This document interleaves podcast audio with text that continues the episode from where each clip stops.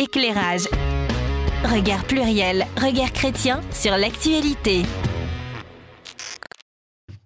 Non mais imaginez jusqu'à 20 heures par jour dans sa cellule et, je cite, il ne voit pas le temps passer. Mais comment est-ce possible? Alors, il, de qui je parle? Je parle des moines chartreux, rendus célèbres via leur liqueur. Ah, Ah. Ah Voilà. Donc, euh, alors bien sûr, à consommer avec euh, modération, malgré le titre de l'émission, La Chartreuse, ça m'inspire. Le sujet, c'est pas bien sûr la consommation d'alcool, mais tout le monde connaît, euh, je pense, cette étiquette de cette liqueur. Ici, on est dans la version verte, donc 55% quand même. euh, de degrés d'alcool. Donc c'est une renommée internationale hein, pour, pour ces, ces liqueurs. Et puis, et puis pourquoi on en parle aujourd'hui? Entre autres parce que, parce Mm. que ils viennent de prendre une décision de ne pas augmenter euh, leur production, hein, notamment pour des raisons euh, écologiques et puis aussi d'équilibre personnel et de la nature, puisqu'il y a pas mal de plantes euh, là-dedans.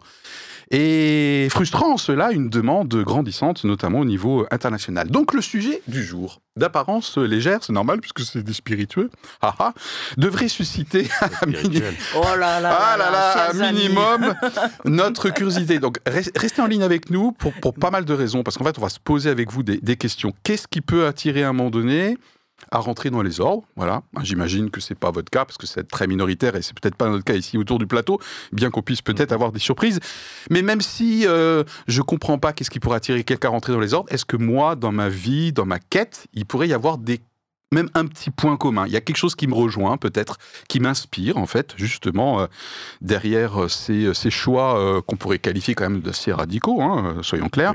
Et puis, et puis euh, moi, je me suis quand même posé la question, euh, avec la revue de presse qu'on a préparée ensemble aujourd'hui, quelle compatibilité, a priori, entre un succès phénoménal, hein, commercial, avec un marketing bien rodé, hein, on a étudié ça, et euh, bah, leur choix de vie, quoi. hein. Voilà, donc puisque là, on n'est quand même pas sur un ordre, euh, un ordre lambda. Bref, à mon avis, nous avons tous et toutes des leçons à tirer de cet épisode-là, aujourd'hui. Et au pire, on ne dégustera plus de la même manière la chartreuse. Quand le sujet est arrivé, et on terminera par Anita, puisque c'est Anita qui se confesse aujourd'hui, c'est tout à fait approprié. David, le sujet, il, a dû te surprendre quand même, non? Oui. ah Ça oui. change, ça Oui, change oui. un peu. hein. Bah oui, je me suis Hein dit, tiens, euh, parler qu'est-ce qui lui d'alcool prend? et tout ça. Et puis euh, effectivement, les moines, ça paraît, ça, fa- ça paraît tellement lointain. Et en fait, euh, ça, pourtant, ça fait écho à plein de choses auxquelles je réfléchis euh, Ah. dans, dans l'idée d'une utopie communautaire. euh, donc peut-être que je vous en Restez, parlerai. restez, restez. Alors, nous David. avons premier mot, utopie. Nous aurons bientôt dystopie, je suppose. Ah, vas-y, continue. Non, mais là, C'est une vrai. dystopie, ça, c'est Alexandre. Je me suis- Ah, Ah ouais, parce qu'il avait été vachement inspiré par Néom, je crois, euh, la cité dans la. Alexandre de sujet. Ouais, bah, effectivement, euh, pareil, j'étais un petit peu surpris au début. Je me suis dit, Mhm. tiens, on va parler de Chartreuse. Et puis après, j'ai compris, voilà, les l'ordre, les moines, tout ça. Euh, c'est vrai que je connaissais, je connaissais pas trop. euh, et puis voilà, donc, euh, non, non, ça hum, J'ai appris beaucoup de choses en étudiant le sujet euh, que je savais pas du tout sur, euh, sur justement les, les ordres. Donc, non, c'est très intéressant. appris beaucoup de choses très intéressantes. Ok, très bien, merci beaucoup. Et alors, euh, moi, le sujet, je ne sais pas comment il m'est venu, je ne sais pas si c'est rassurant d'ailleurs ce que je viens de dire. voilà, tu as eu une inspiration euh, bizarre. Non, je suis tombé en fait sur un article Bah oui. sur un de mes sites de, que je, je balaye euh, régulièrement. C'est un site qui s'appelle sélectiondujour.com, euh, dans lequel il y a un seul article par jour. Euh, voilà, et donc sélectiondujour.com, et j'ai vu cet article sur le jour même. Et du coup, ça m'a tout de suite fait tilt. Et c'est vrai que je recherche aussi un sujet un tout petit peu plus léger. Et puis, comme on approche de la fin de saison, euh, je me suis dit, on tente des trucs. Ben ouais. Voilà, on tente des trucs. Eh bien, c'est le moment de la confession. Éclairage. Regard pluriel, regard chrétien sur l'actualité. alors, euh, sujet euh, un, un peu moins sérieux, je suis pas persuadée, moi. Enfin bon, passons. Alors, J'ai dit léger, ouais. léger, voilà, Ouais. c'est ça. Apparemment, apparemment. Apparemment. Non, non, mais en L'accroche- fait, l'accroche est légère. faut se méfier avec Voilà, chez nous. hein, c'est toujours, il y a toujours du lourd derrière. hein. Ah, en général, il y a tout. Et alors là, avec Anita, je vous dis pas la confession. Ouais. Alors, je le confesse, hein, le thème de la chartreuse m'inspire vraiment, mais sous différents aspects. Alors, vous me connaissez, hein, il me renvoie déjà, veux dire, euh, pour moi, il y a toujours un peu d'histoire, il y a toujours un peu de littérature et de la spiritualité. hein. Généralement, c'est un peu mes ingrédients. Donc, moi, la chartreuse, ça me renvoie au Moyen-Âge et à l'apogée du monachisme. Vous savez, la situation de, mo- moine, euh, avec des, élans de piété, de recherche de sainteté, mais aussi à une époque euh, où euh, rentrer dans les ordres, on rentrait dans les ordres pas toujours par vocation, mais aussi par obligation, du fait de la pauvreté parfois, ou parce que tout simplement, euh, obligation familiale, parce que ça arrangeait tout le monde. Bon, mais ça me renvoie aussi à l'impact de l'institution monastique sur la culture, sur les arts, sur l'ag- l'agriculture. Ils ont été des précurseurs euh, sur la société et parfois même sur certaines de nos conceptions religieuses d'aujourd'hui. La vie monastique suscite mon respect. Il y a quelque chose, je trouve, de déterminé, de radical, euh, à décider ainsi de se séparer de ce qui anime notre société. La relation à l'autre, le fait de, de profiter de biens, le- de travailler, d'avoir des loisirs. Se mettre à part, et parfois comme le font les moines de, la Chartreuse, c'est-à-dire en empruntant vraiment un chemin de silence, d'isolement, d'aller dans le désert comme eux-mêmes l'appellent, est forcément pour moi un choix qui manifeste une recherche d'absolu et le désir de rencontrer Dieu. Et puis, il me renvoie à mes propres aspirations spirituelles. Euh, vous savez, ces aspirations qu'on a au fond de nous-mêmes comme des courants, et puis on ne les suit pas automatiquement, ils ne sont pas dominants, mais n'empêche qu'ils nous animent. Et ça me renvoie à mon adolescence. Vers l'âge de 14 ans, j'avais décidé que Dieu n'existait pas. Donc je l'ai mis à la porte. Et cependant, je restais attirée par la vie monastique comme une forme d'appel intérieur. Chaque jour, quand j'allais au lycée, je passais devant un couvent de Carmel, dans la ville où j'habitais. Et j'avais envie de rentrer dans ce lieu. Mais en fait, je crois que par son, son intermédiaire, par ce lieu, par ce qu'il symbolisait, en fait, de l'existence même de Dieu que j'avais décidé qu'il n'existait plus, eh bien, c'est Dieu, en fait, qui m'appelait. Et quelques années ont passé, et enfin, je me suis décidé à répondre à cet appel pressant de Dieu qui était en moi. Alors à ce moment-là, je ne suis pas entrée dans un couvent, et je ne sais même pas si j'aurais la capacité de vivre dans un couvent et en carmélite, puisque c'est le Carmel qui euh, m'attirait tant. Euh, mais Dieu m'a conduit dans un chemin qui passe parfois aussi par l'isolement, par le silence, par le désert.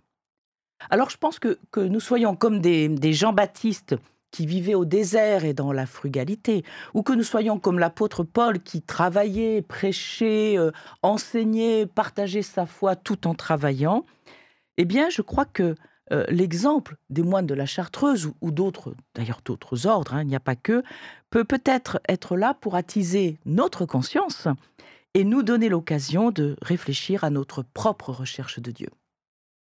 Éclairage. Regard pluriel, regard chrétien sur l'actualité. Déjà, ça suit en régie. hein. Bravo, euh, merci beaucoup. Euh, le mot-clé, c'était pas courgette, mais recherche de Dieu. Voilà, donc bravo. euh. Bravo, Nestor. Euh, on, je propose d'enchaîner tout de suite avec les faits et contextes. Et c'est Alexandre qui nous éclaire aujourd'hui.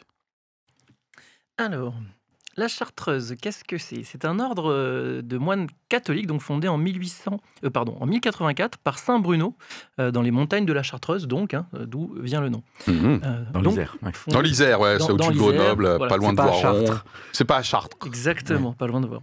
Euh, les moines chartreux, donc, ils vivent dans une grande austérité, on l'a compris, se consacrant entièrement à la prière, à la méditation et à l'étude spirituelle. Euh, cet ordre, comprenant une branche masculine et féminine, compte environ 450 moines et moniales répartis en 24 maisons à travers trois continents. Donc, euh, voilà. Ah oui, donc c'est la- international hein, ouais, pour le coup. hein. J'ai vu euh, sur leur site, il y en a en Corée aussi. Enfin, j'étais Ok. assez étonné. ouais. donc il y a des moines chartreux en Corée. Yes. Euh, le mode de vie des moines chartreux est très strict, avec une très grande partie de leur journée consacrée à la prière. Ils se lèvent très tôt euh, le matin pour assister à la messe et passent le reste de la journée à la prière et à la contemplation. C'est un mot qui revient souvent. C'est un ordre contemplatif, hein, C'est un crois. ordre hein. contemplatif, Ouais. c'est ça. Euh, et, et aussi au travail manuel. Euh, donc le silence est très important. Il ne parle que vraiment en cas de stricte nécessité. Euh, Un, un peu comme nous. Hein. un peu comme Ici. C'est-à-dire que même quand ils prient ensemble, ils ne se parlent pas. C'est-à-dire ils prient ensemble, mais sans se parler, quoi. Voilà. Ah, Je Euh. connais certaines églises donc, qui pourraient s'en inspirer. Enfin bref. Oh là. Alors, ce que j'ai appris quand même, que j'ai noté là, c'est qu'il y a une distinction entre les moines. Il y a les moines pères et les moines frères. Et ça, j'avoue que je ne le savais pas du tout. Donc, les moines pères, effectivement, ce sont des membres de l'ordre chartreux, chartreux qui ont été ordonnés prêtres. Ils ont donc le pouvoir de, de célébrer des sacrements. Et les moines frères, eux, ils ne sont pas prêtres et donc ils sont souvent responsables de tâches manuelles et pratiques euh, à la vie quotidienne de la communauté. Donc souvent, c'est la cuisine, le ménage, des travaux de jardinage. Et donc voilà, il y a quand même une distinction. Mais malgré ça, tous les Et la moines chartreux préparation des- de l'alcool. Oui, aussi. et tous les moines chartreux sont considérés quand même égaux, malgré le fait qu'il y en ait Ouais. effectivement des prêtres ou pas. Euh, ils, ont, et ils ont les mêmes engagements euh, dans la prière et, et la, et la solitude. Euh, donc ils vivent en fait dans des petits ermitages individuels qui en fait ce sont des petites maisons hein, avec un jardin. euh, c'est pas des, des petites. euh, Oui, j'ai appelé cellule dans mon lancement, Voilà. mais ça, c'est le terme qu'ils utilisent. Mais en fait, bravo pour ta précision, merci beaucoup. C'est ça. Au début, moi, j'imaginais ça, Une donc cellule, euh, quoi. presque sans fenêtre, avec Euh, des petites, des barreaux, voilà. euh. non, non, c'est vraiment effectivement des petites maisons avec un jardin, parce que comme ils y passent bah, 20 heures par jour, bah, il faut qu'ils faut qu'ils y soient bien. Et d'ailleurs, effectivement, un, un- un moine disait que euh, si un, un moine chartreux n'était pas heureux d'être dans sa cellule, bah, il pouvait pas y rester parce que bah, forcément, c'est ce qu'ils font toute la journée. Donc, il faut qu'ils y soient bien. C'est quand même le minimum. C'est oui. quand même le minimum. hein. C'est c'est ce qui, ce qui s'appelle la vocation, du coup. Oui, Voilà. Euh, et en plus de ça, euh, ils suivent un régime alimentaire très simple. Donc c'est souvent c'est à base de légumes, de pain, euh, de fruits, mais ça reste des choses sobres, on va dire. Euh, et donc j'ai repris effectivement euh, les lignes euh, sur leur site qui, qui nous expliquent que le, le but exclusif est la contemplation. Selon eux, c'est vivre aussi continuellement que possible par la puissance de l'esprit, dans la lumière de l'amour de Dieu manifesté dans le Christ. Ça, c'est, je, je les cite. hein. Mhm. Euh, la vie des chartreux, caractérisée par un grand renoncement, est ordonnée de manière à tendre vers la pureté du cœur, qui, selon eux, est la clé de la contemplation. Voilà. Euh, les chartreux sont, sont également connus pour leur production de liqueurs, euh, notamment donc la chartreuse verte qu'on a vue tout à l'heure et la chartreuse jaune, euh, fabriquées à partir de plantes et d'herbes médicinales. Euh, C'est une activité qui a commencé au XVIIe siècle et qui est toujours en cours aujourd'hui, avec une production limitée à la chartreuse de Voiron en Isère. Donc la chartreuse est produite pour le coup qu'à Exclusivement. oui. exclusivement à Voiron et pas dans les autres sites chartreux. Et Mm. donc tous, les, ans- tous les ans, le 16 mai est célébré dans le monde entier euh, la fête de la Chartreuse, hein, comme on l'a vu. Alors pourquoi le 16 mai? Parce que c'est en hommage à l'année euh, 1605, hein, donc 1605. Mhm. C'est pour ça que ça va être dans, dans quelques jours. euh, quand le maréchal d'Estrée aurait confié au monastère de Vauvert à Paris un manuscrit porteur d'une recette mystérieuse composée de 130 plantes, avec des fleurs, des racines, des baies, des écorces, permettant de créer ce qu'ils appellent l'élixir de longue vie. Euh, et c'est et c'est effectivement euh, ce qui a permis de créer la chartreuse. Par contre, seulement en 1764, euh, ils, ont mis donc quelques années à, trouver cette, euh, euh, cette recette définitive qui reste depuis euh, inchangée. Euh, et donc pour revenir sur l'actualité, euh, son succès est, mondial de, vente de la chartreuse. Effectivement, le volume atteint euh, 1,2 million de litres, donc c'est- énorme. Mais les moines ont décidé de ne pas augmenter la production pour se concentrer quand même sur leur objectif premier, protéger euh, leur vie monastique et consacrer du temps à la solitude et à la prière. Voilà un petit peu. Génial, super. Merci beaucoup Alexandre pour cet éclairage sur les faits euh, et contextes. Première question euh, toute basique, est-ce que vous êtes euh, amateur, amatrice de cette chartreuse verte ou jaune, ce que vous connaissiez? Est-ce que de temps en temps ça fait partie de votre fond tiroir pour les apéritifs ou les digestifs? David? Jamais goûté. Jamais goûté. Donc, euh, tu connaissais je vais de peut-être aller nom? chercher un verre à la cuisine pour avant que tu repartes avec la bouteille pour juste goûter. Non, j'ai jamais goûté. Je suis pas très amateur des alcools. En général, d'accord. Ok. Tu connaissais de nom en revanche? Oui. Euh, Sans plus. Ok. Alors, je, connaissais, euh, je crois que j'en ai goûté dans le passé, mais c'est vrai qu'il y a très très longtemps que je n'ai pas touché à ce breuvage. Ok. Alexandre Alors moi, oui, oui, euh, je me confesse aussi. Oula Eh ben, chez lui, là, il y a un truc Non, non, ouais, ouais, j'ai- j'aime, j'aime vraiment ça. En fait, on m'avait offert une bouteille, euh, donc une, une grande bouteille, là, les 70 centilitres. Euh, j'avais installé une chaîne de télévision vers Grenoble, et puis bon, voilà, comme c'est dans le coin là-bas, Ah ouais. le patron de la télé m'avait offert ça pour me remercier. Et c'est vrai que bah, depuis, bon, c'était il y a une dizaine d'années, et puis depuis, voilà, là, j'ai, j'ai fini la bouteille tranquillement, on va dire. Et donc euh, là, Ah. je suis à sec. Donc euh, voilà, si vous voulez me faire un beau cadeau. euh, Eh ben, c'est le 16 mai, on va pouvoir fêter ça. Ah, voilà, ex- ex- exactement. Donc euh, là, en préparant euh, l'émission, euh, j'avoue que bon, j'ai regardé un petit peu si on en trouvait toujours, puisque la production est limitée. Je me suis Ouais. affolé. Et en fait, ça va en France, on en trouve encore. Oui, ouais, tout à fait. Et alors moi j'ai découvert ça parce que j'ai un, un- un copain d'enfance donc qui habite du côté de Voiron et effectivement il y a plusieurs, enfin il y a très longtemps il m'a offert une bouteille et euh, j'en avais plus euh, dans mon euh, dans mon bac euh, apéritif et du coup pour préparer l'émission j'en ai j'en ai racheté et on trouve ça en supermarché. hein. Bon c'est déjà relativement onéreux, hein, c'est 43 euros quand même la bouteille mais Mhm. voilà, en tout cas, moi, j'adore. C'est vraiment typiquement quand je prends un alcool fort, ce qui est pas très fréquent quand même. Je rappelle, hein, consommer avec modération, comme ça, je suis pas squeezé par je sais pas Oui. qui là. C'est c'est vraiment quelque chose de subtil. Il y a, c'est pas trop sucré, je trouve. C'est très herbacé. Euh, c'est voilà, moi je, je trouve c'est assez fantastique. euh, voilà, c'était ma première question. Ouais. Et donc du coup j'ai bien noté que si tu as le temps après l'émission, euh, tu veux goûter. Bon, je suis D'accord. pressé aujourd'hui, mais Ouais, bon, je la ramène la, la prochaine fois. Deuxième, alors du coup, vous pouvez vous situer hein, vous-même, mais peut-être plutôt par rapport à la question qui vient. Euh, pour l'instant, sans se mouiller personnellement, d'après vous, globalement, qu'est-ce qui peut attirer quelqu'un? Pas moi pour l'instant, c'est la question d'après. Tu as déjà un peu répondu, euh, Anita, et tu as parlé aussi, euh, David. Euh, qu'est-ce qui peut attirer quelqu'un à rentrer dans les ordres? Là, on se met en distanciation. hein. Ce type-là ou un autre hein. Qu'est-ce qui peut se jouer? Tu as parlé de la vocation à un moment donné, Alexandre. Bah oui, je pense que. Je crois que c'est un, pour, truc- un truc qui tombe comme ça, là, sur une personne? Ben, en fait, je pense que pour beaucoup de gens, euh, c'est euh, quelque chose, effectivement, où euh, on a tous une vision un peu comme ça de la foi, un peu radicale, enfin, euh, notamment euh, voilà, de, ces moines qui ont fait ce choix-là. Je pense que c'est dans la culture aussi, et, de se dire, euh, effectivement, que c'est c'est effectivement une, une- une sorte de vocation quand on Qui se s'explique pas, tu veux dire qui s'explique pas, mais, mais je me dis que pour certains, c'est la conversion, euh, c'est tellement radical. Enfin, Ah. Moi, je me rappelle de ma propre conversion. À ce Hmm, moment-là, ça a été tellement euh, radical dans ma vie que je pense que, voilà, bon, je, je suis pas catholique, mais euh, peut-être que si j'avais été catholique, si Hmm. j'avais dû à un moment, à un moment faire un choix radical, peut-être que ça aurait été celui-ci. Ok. Euh, donc, euh, donc je, je- voilà, je me dis que ça peut être, euh, euh, voilà, quand on est vraiment frappé par l'amour de Dieu et qu'on veut un moment euh, ben, s'engager. Ok.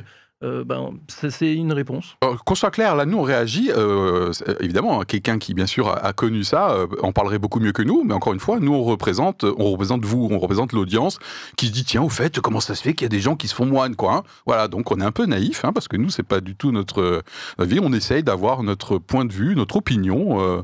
Euh, pour le coup, euh, sans avoir euh, pratiqué soi-même. Anita, du coup, qu'est-ce qui peut attirer quelqu'un Dans, dans les témoignages que j'ai pu, que j'ai pu entendre ou lire, euh, ça correspond à un appel. Et Ah. souvent, les personnes, surtout à notre époque, les personnes qui en parlent, euh, parlent d'un cheminement, euh, parfois de plusieurs années, une interrogation, et où à un moment donné, c'est comme un appel intérieur qui leur dit, mais c'est là ma place.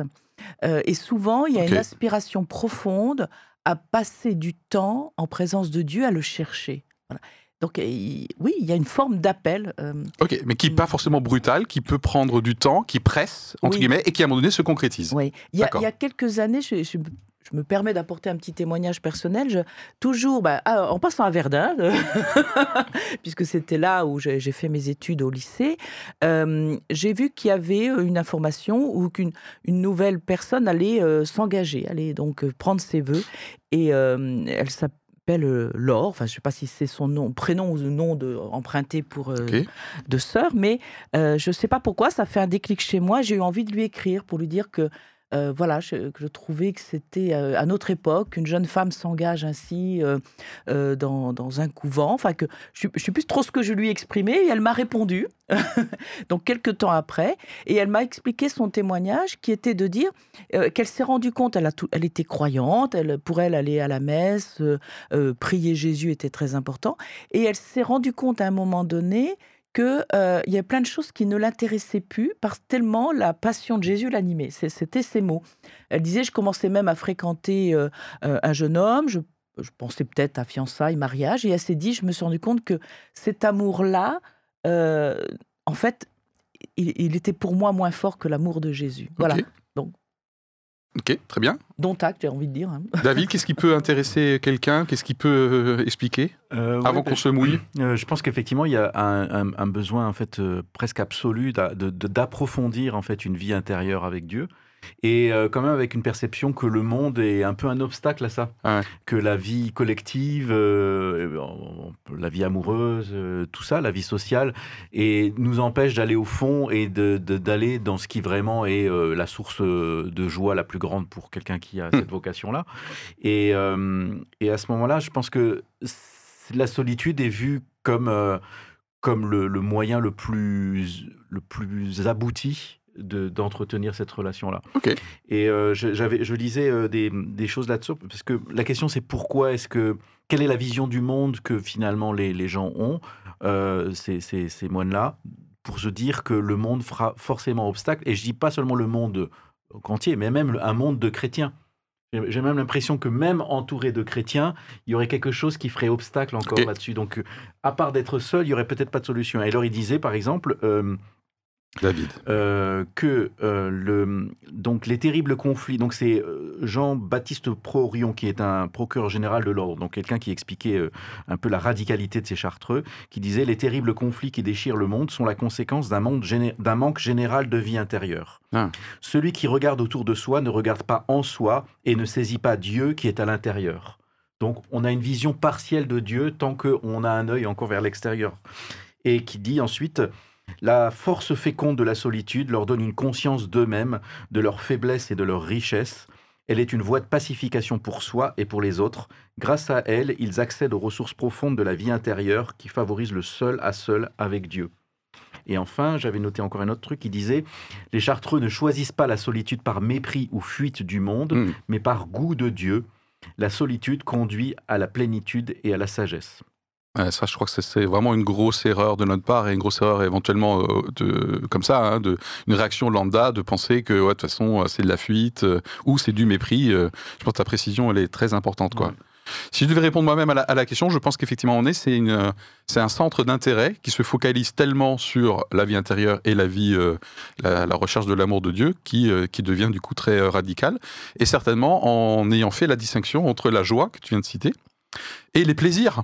Voilà, Euh, c'est pas mauvais les plaisirs, mais c'est la joie, c'est pas tout à fait la même chose, quoi. hein, et je pense que ça, ils l'ont euh, très bien compris. Question suivante, et là, vous pouvez également euh, vous situer vous-même. Ok, ok, c'est pas mon truc. Je trouve que c'est un peu radical. Je, je comprends pas quand même, même si vous avez été clair dans vos explications. Mais quand même, il y a un truc qui pourrait potentiellement me rejoindre moi dans ma façon de de vivre mon intériorité. Euh, Il y a un truc qui peut me rejoindre. Il y a un truc qui me plairait là-dedans. Ça serait quoi? Donc on se mouille un petit peu là. Euh, Anita, euh, tu veux commencer? Bah, je l'ai évoqué tout à l'heure un, tout petit peu. C'est-à-dire, euh, moi, ce qui m'attirerait ou ce qui m'attire, c'est euh, euh, c'est le, le fait justement de quelque part de s'obliger à pouvoir euh, prendre du temps à méditer et prier. C'est-à-dire que je pense qu'il y a que la contrainte, parce que malgré tout, s'il y a des moments de joie et d'exaltation, il y a des moments aussi euh, où euh, chacun d'entre eux peut connaître des périodes de vide, de passage à vide, hein, et de se dire euh, je n'entends plus, je ne vois plus Dieu, je le sens Hmm. plus entre Oui, guillemets. il y a la voilà. notion de- d'effort et de Voilà. discipline. hein. Euh, malgré tout, mais de, de se mettre dans une situation où on dit mon objectif essentiel, c'est de découvrir Dieu, c'est de mieux le connaître, de le servir. Et Donc ça, ça te parle? Oui, ça, ça me parle beaucoup. Ouais, Ok. ouais, tout à fait. Mm. Et tu dois avoir certainement déjà, alors une modeste mesure bien sûr, puisque tu, tu es dans le monde, je crois encore. Oui. Et, et tu t'obliges du coup aussi à certains rituels. On avait parlé euh, dans une précédente émission sur euh, j'ai méditation. euh, Ouais, mais effectivement, ça rejoint notre Ouais, émission sur la méditation. ouais. Et donc fait, les rituels ouais. qu'on peut avoir euh, de Mhm. prière, de lecture de, de Enfin, la Bible. méditation euh, dans la prière. hein. Oui, oui, tout à fait. On avait bien fait la, la distinction, euh, Alexandre. Toi, Alors- ça te rejoint Pas du tout? Oui, oui, ça, ça me rejoint. Alors, euh, moi, il y, a- il y a quelque chose qui me. ça me parle vraiment. Euh, on est tombé complètement par hasard euh, avec, euh, avec les, les enfants et. Euh, Quand on se baladait, en fait, dans un, justement un lieu de recueil qui est juste à côté de, de chez moi, vers, vers Rossheim, là-bas. Et, euh, et en fait, à la base, c'était pour faire une chasse aux œufs avec les enfants, donc rien à voir. Sauf qu'on s'est, on s'est planté de dimanche. En fait, c'était le dimanche d'avant. On arrivait, Non personne. Mais T'avoues ça à l'antenne, mais ça. il est fou. En fait, c'était- ils, l'ont pas fait le dimanche de Pâques, ils l'ont fait le dimanche d'avant. Bon, ok. Énorme. Et, et donc, du coup, euh, on y Ils va sont- le, dimanche de Pâques et on se retrouve dans ce lieu de calme, de, de, de, repos et tout ça, aussi un, un domaine catholique où il y a des retraites et spirituelles qui sont effectuées, tout ça. Et c'était vrai, c'était hyper calme. Avec ma femme, on s'est dit, bon, c'est vrai qu'en fait, peut-être prendre un temps de retraite, mais même peut-être une semaine, hein, je- peut-être Mm. pas toute la vie, parce que là, on s'engage pour la vie, donc c'est là où c'est radical. Mais je me dis même peut-être euh, trois mois, des fois, je sais qu'il y a des gens qui font ça sur plusieurs mois, euh, et je me dis que ça peut être aussi bien de, de, de- de- de- voilà, de le faire de temps en temps, de, de, ce, ce genre de retraite. Et c'est des choses où, voilà, je pense que ça, ça me, ça pourrait me parler, ça pourrait me faire du bien. J'avais fait un, un tout petit bout du chemin pendant 15 jours de Saint-Jacques-de-Compostelle. Je m'étais retrouvé un tout petit peu dans ces conditions-là. C'est-à-dire, bon, là, c'est un pèlerinage où on marche, mais c'est vrai qu'on est un peu tout seul avec sa Bible, on mange un peu frugalement et on, et on reprend la route Hmm. je m'étais un peu retrouvé là-dedans. Et c'est vraiment là où je- moi j'ai rencontré Dieu. Donc voilà, ça me parle aussi dans mon témoignage, euh, de- de- dans mon expérience de vie. Et c'est c'est peut-être à reproduire plus fréquemment. Quoi. Donc je sais qu'il y a des, il y a des, voilà, il y a des week-ends qui sont organisés, il y, a il y a des endroits où on peut faire ça. Et c'est vrai que c'est là où ça se rapprocherait de ce que je recherche, je pense. Ok, merci. Pour la réponse à la question. David, ça te rejoint Euh, quelque part? Oui, alors moi ça, ça me touche en fait aussi cette, euh, euh, cette façon en fait de de- d'aller jusqu'au bout d'une idée pour certaines personnes qui n'essayent pas d'en faire un modèle euh, de comportement ou de société.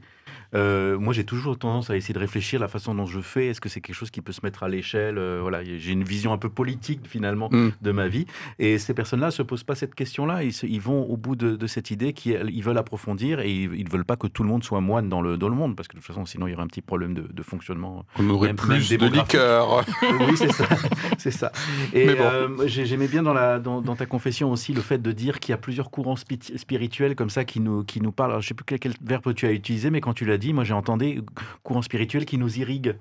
Et donc ces gens-là, en fait, euh, ben, ils nous irriguent. Le fait qu'on en parle aujourd'hui, que euh, voilà, ils nous mènent en fait, ils, ils nous guident, ils nous nourrissent un petit peu de quelque chose, même si c'est pas un modèle de société, c'est quelque chose qui nous nourrit parce que il, il- il creuse et il donne, il donne un éclairage particulier à ce dont on a besoin. Donc ça, c'est ce qui t'apporte. Mais est-ce que toi, tu t'y verrais? Est-ce qu'il y a quelque chose alors moi je m'y euh, verrais. Alors je m'y Il y a une intersection? Oui, alors il y a une intersection dans le, sens- dans le sens où, euh, euh, même dans cette idée d'une de, politique d'une société future, je pense que cette société doit savoir vivre dans la sobriété et, et, et accueillir le silence et le- et le- l'inactivité Hmm. comme quelque chose qui est, qui, est, qui, est, qui est un vide rempli de beaucoup de choses. Voilà. Un vide rempli de beaucoup de choses. Ouais, donc la frugalité, euh, à tous les niveaux, le silence. Ouais, l'espace pour euh, L'espace. pour le vide. ouais. Ouais.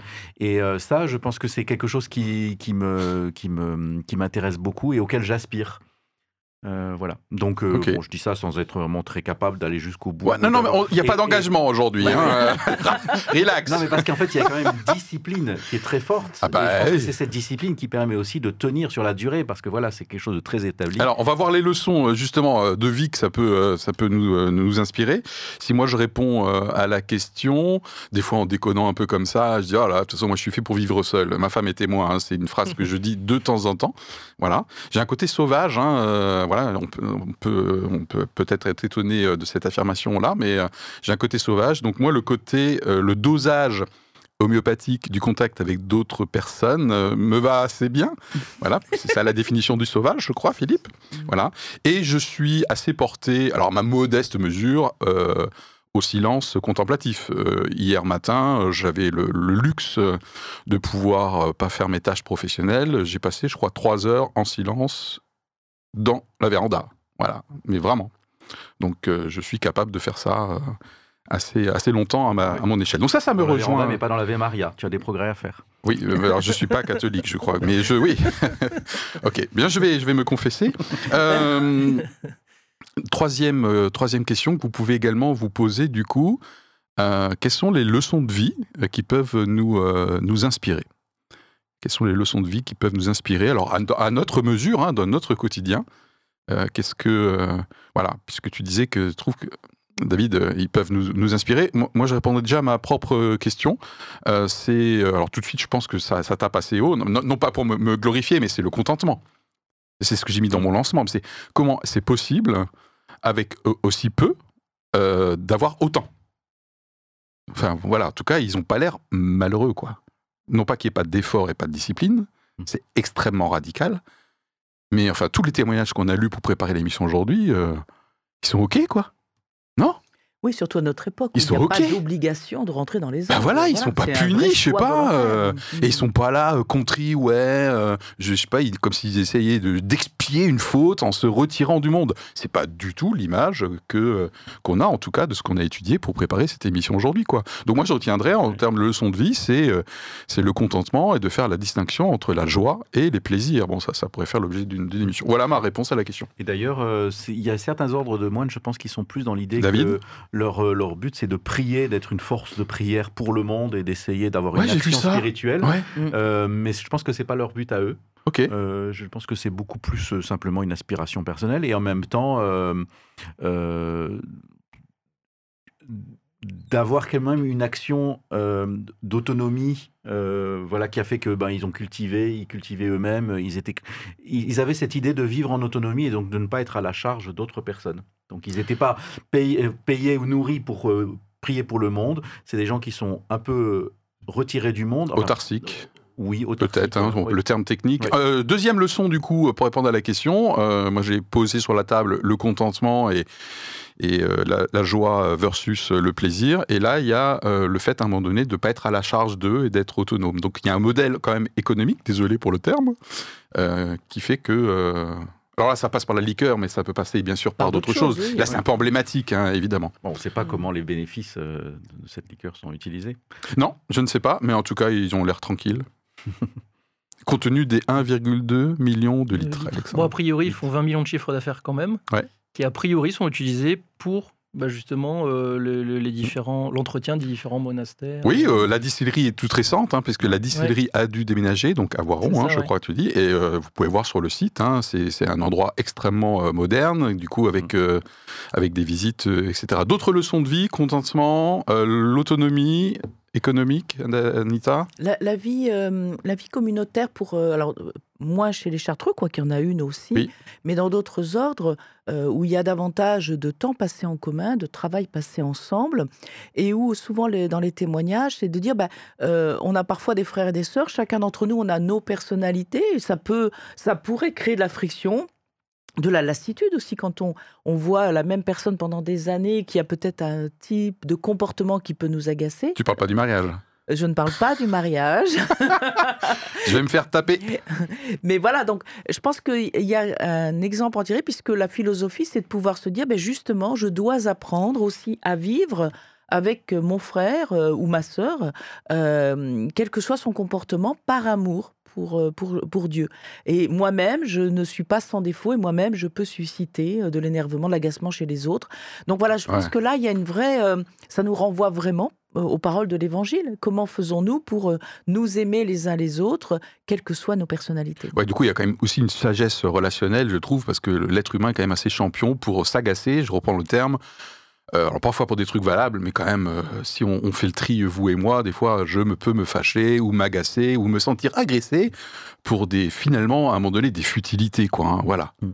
Oui, c'est vrai. Donc c'est quand même... euh, pff, mettons un peu d'eau dans notre vin. Non, c'est pas une bonne image. Euh, Alexandre Oui, moi, c'est sur- c'est vraiment sur la prière que ça m'interpelle parce que dans, dans leur témoignage, ils, ils disent que voilà, tout ce qu'ils font, que même les tâches manuelles, ils le font dans la prière. Et c'est pour ça qu'ils font des tâches simples. Mm. Il y, a un, il y a un moine qui disait ouais, souvent on fait des tâches simples et répétitives parce qu'il faut qu'on, malgré le fait qu'on soit en train, je sais pas moi, de, de, faire du travail sur du bois par exemple, ben ils continuent de, de se connecter à Dieu, d'essayer de prier. Et même si parfois c'est pas de la prière profonde et intense, c'est quand même d'être dans la recherche de Dieu dans, à chaque moment.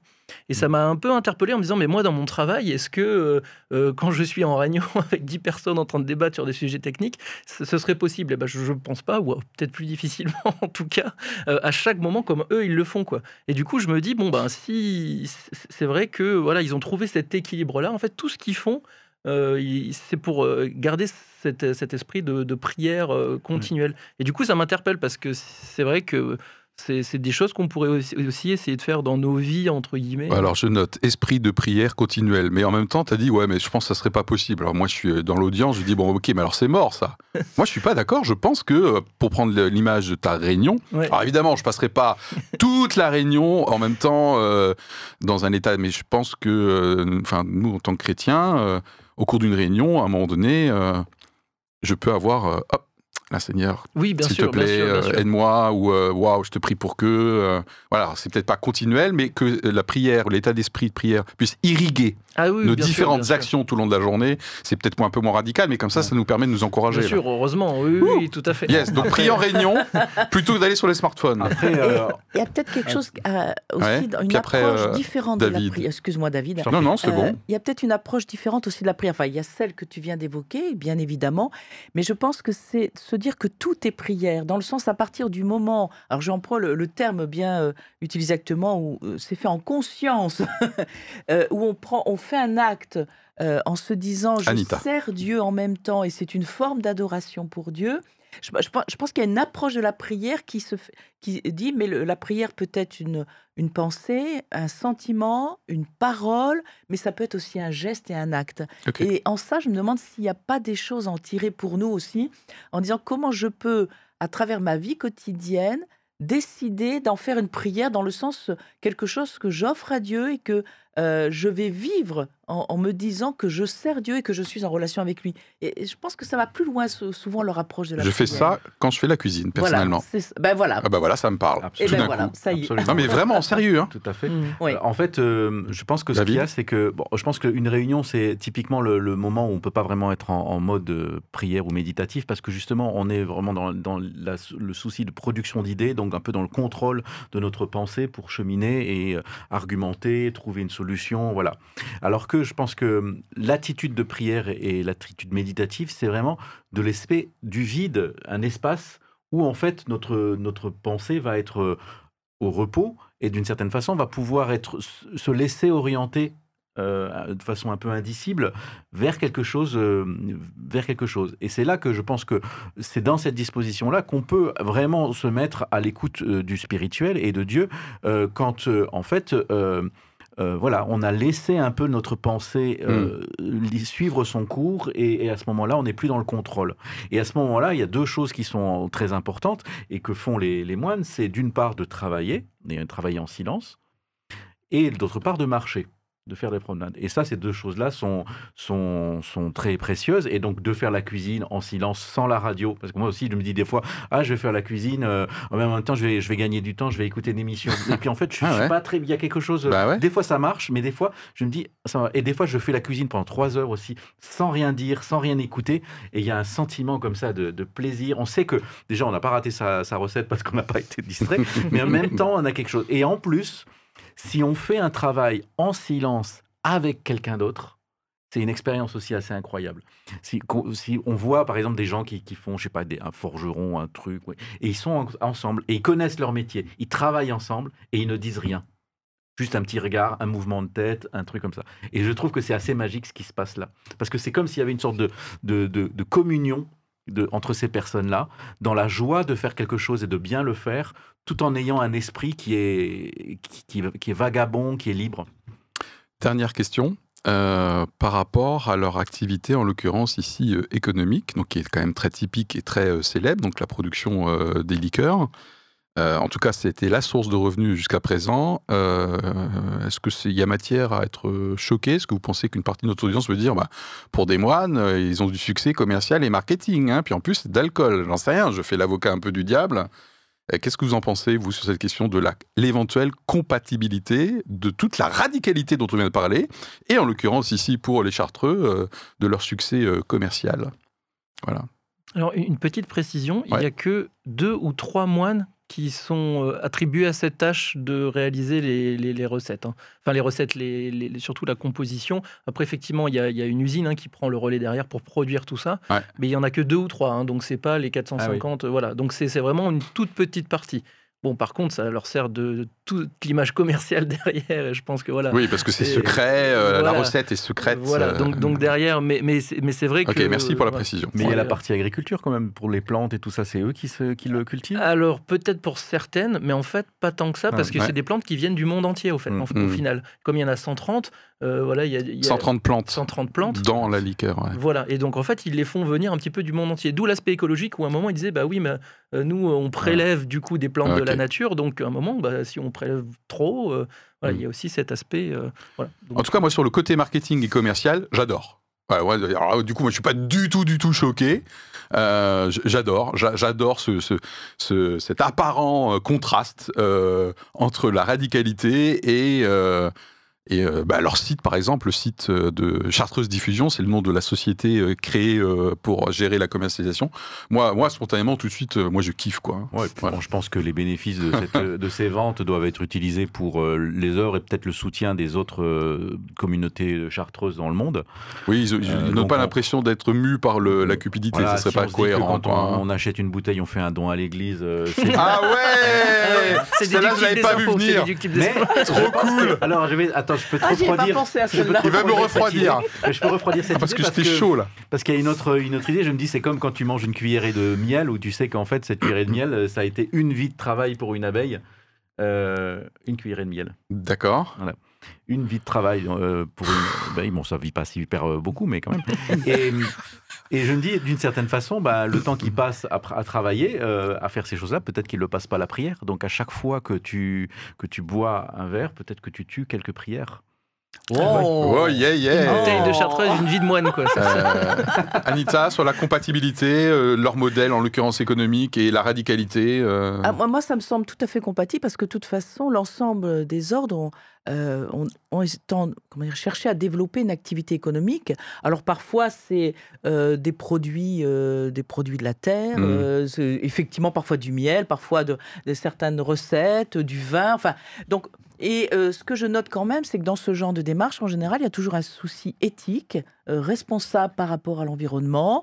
Euh, voilà, donc en fait, ils répondent à un besoin aussi de produits qui sont locaux, authentiques, parce que c'est ça, il y a une authenticité, et ça Mhm. permet, dire, de, de vivre, pour, enfin, d'avoir les moyens de vivre sa vocation. Donc, euh, après tout, euh, c'est de l'autofinancement, et je trouve que c'est Mhm. une bonne idée. Le fait que ce soit de l'alcool ne me gêne pas dans ce cas-là, parce que euh, D'abord, on est quand même plutôt sur un produit d'excellence, on n'est pas sur euh, un produit de, de bas de gamme, et ça ne veut pas dire que l'on doit en boire euh, Mm. à outrance. C'est en plus, c'est le genre de produit qui normalement est fait juste pour se déguster. Tout à fait. Voilà. Oui, bien sûr, c'est clair. ouais.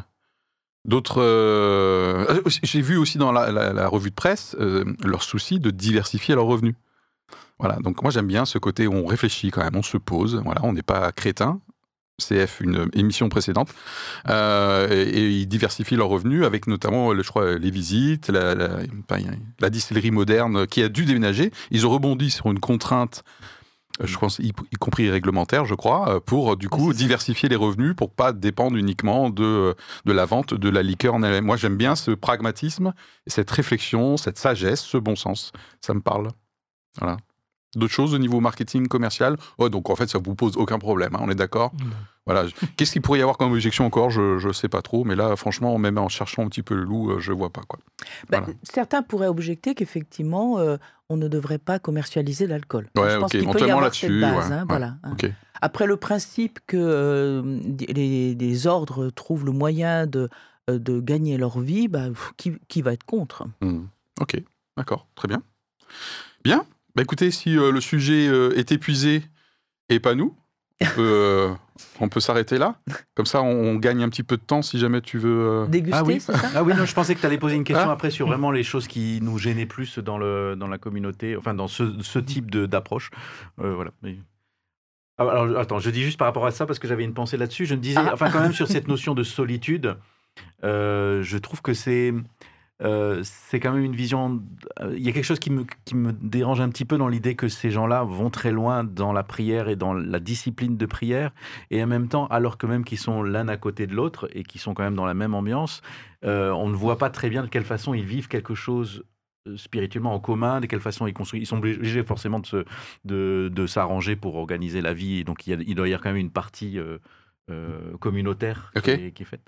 Euh, voilà, enfin c'est juste la, la vision qu'ils ont sur la solitude et hum, me paraît euh, dommage que cette idée-là euh, finalement arrive hein, dans une sorte d'impasse en disant que hmm. tant qu'on a- on ne va pas jusqu'au bout de cette Oui, idée-là, alors que toi, tu parlais d'utopie communautaire tout à l'heure. Voilà, c'est hein, euh, qu'il y a quelque de chose en ton disant- propre sensibilité. ouais, ouais. voilà, Il y, a, c'est- il y a juste là-dessus, j'ai- j'ai entendu quelque chose dans un documentaire sur les Chartreux qui disait que parce que je me suis posé la question de comment ils étaient informés du reste du monde parce que c'est important de se dire Ok. bon, voilà il se passe des Mm. choses et puis à un moment il faut quand même que Comment éclairage arrive chez eux voilà, comment ils vont nous écouter Non, non, mais et en fait, euh, il- ce qu'il disait, c'est que quand il y a des gros événements importants, une fois par semaine, ils ont ce qu'ils appellent la récréation. C'est un moment où ils peuvent discuter entre eux, échanger. Euh, alors, ça dure que quelques heures. C'est- très court. Et, et par contre, à ce moment-là, il y a un des responsables, alors je sais plus dans l'ordre, mais, mais On n'est pas des spécialistes. qui est un qui lit le journal La Croix et qui va parfois prendre un article qui va sembler, euh, lui sembler intéressant et qui va le transmettre à tous les moines alors, euh, pour qu'ils puissent aussi prier pour ça. Et je trouvais ça intéressant de se dire bon, ils sont, ils sont coupés du monde, mais parfois sur un sujet précis, il va, il va, il va, il va leur servir aussi de base de, de prière commune. Et je trouve ça vachement intéressant. Euh, parce que c'est vrai que nous, aujourd'hui, des fois, on est tellement ensaillis, on se dire, mais je peux pas prier pour tout, ou j'ai plein de choses qui m'intéressent. Hmm. Alors, eux, c'est assez ciblé, c'est assez Ouais. sélectif. Je trouvais ça intéressant. Ça permet aussi l'aspect communautaire de prier pour un même sujet. Très bien. Bon, ben voilà quelque chose euh, qui peut du coup euh, nous, euh, nous inspirer. Je rappelle que le sujet aujourd'hui, donc sous prétexte un petit peu de légèreté, puisque on a mis en avant un produit des moines chartreux, c'est de voir tiens en quoi ça résonne ce, ce choix de vie radical. Et dans quelle mesure ça peut m'irriguer, moi, dans mes propres euh, cheminements. Voilà, c'était donc le sujet du jour. Et on aura noté la chemise à la couleur des deux chartreuses. Un hein. peu mais herbacé oui. comme Voilà, ça. tout à fait. euh, ouais. Ah, pas mal. Ok, très bien. Merci beaucoup pour le feedback. À très bientôt pour un prochain épisode. Allez, bye Éclairage. Regard pluriel, regard chrétien sur l'actualité.